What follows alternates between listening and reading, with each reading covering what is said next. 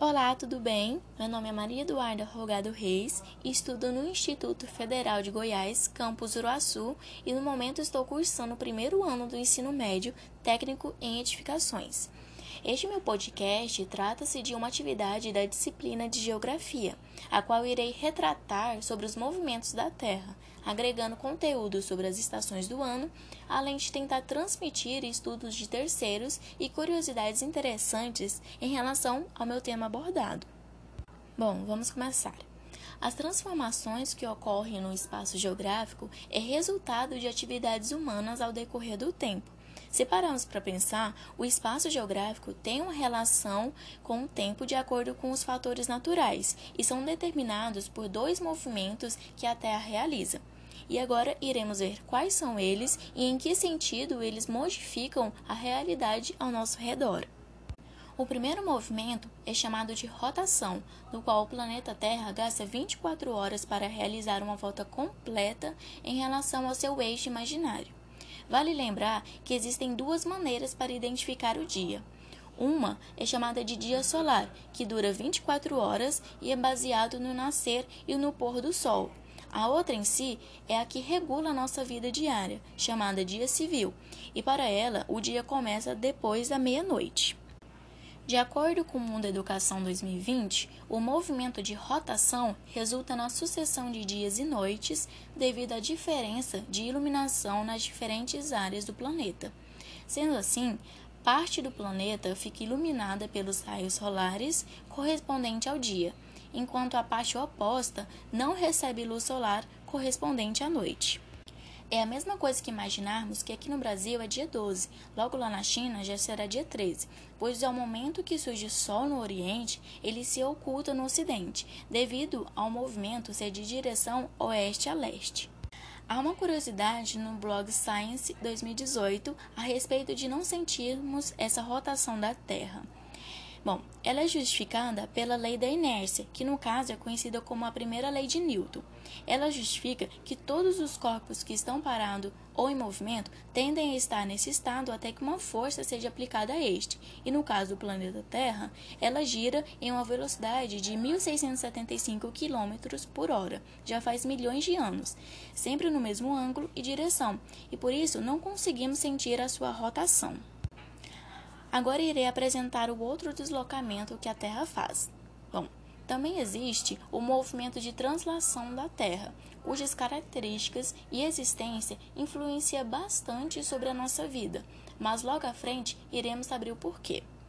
Este, afinal, pode ser descrito como um movimento que a Terra faz ao redor do Sol, a qual tem duração de 365 dias para que uma volta completa seja dada.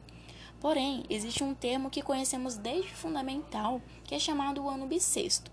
Ele ocorre de 4 em 4 anos, devido ao tempo real que o movimento de translação é. No caso, uma volta completa passa a ter 366 dias. Vocês já pararam para pensar o porquê há dias ou noites durante o ano que acabam sendo mais longas ou mais curtas? Então, é consequência do movimento de translação da Terra. É por conta disso também que existem as estações do ano. Logo, essas serão determinadas pelo que chamamos de equinócio e solstício.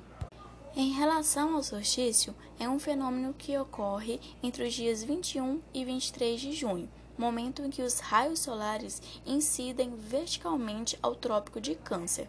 E a consequência disso é a ocorrência do solstício de verão no hemisfério norte.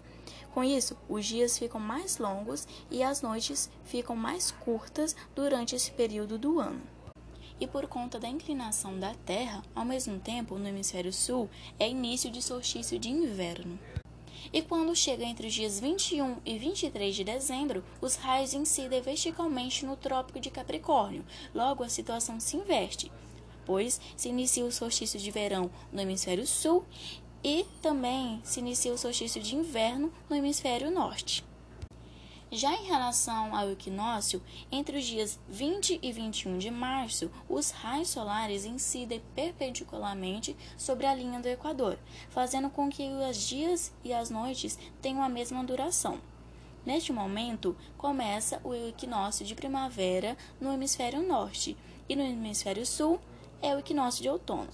Já entre os dias 22 e 23 de setembro ocorre o contrário. Se inicia o equinócio de primavera no hemisfério sul e no hemisfério norte começa o equinócio de outono. Uma curiosidade do site Mega Curioso, dia 29 de 6 de 2018, é dito: na China, os dois solstícios são opostos e representados pelo famoso Yin Yang. O Yin era o solstício de verão e o Yang o de inverno, que ao longo do ano se completariam, trazendo equilíbrio para o universo. Bom, pessoal, eu paro por aqui. Essas eram as informações que eu queria passar para vocês a respeito dos movimentos da Terra e das estações do ano. E sempre lembre-se, quando você for viajar para algum outro lugar da Terra, sempre certifique-se das estações do ano em que eles estão. Porque aqui pode estar verão, mas o lugar que você for viajar pode estar inverno, ok? Então, muito obrigada por escutar esse podcast e tchau, tchau!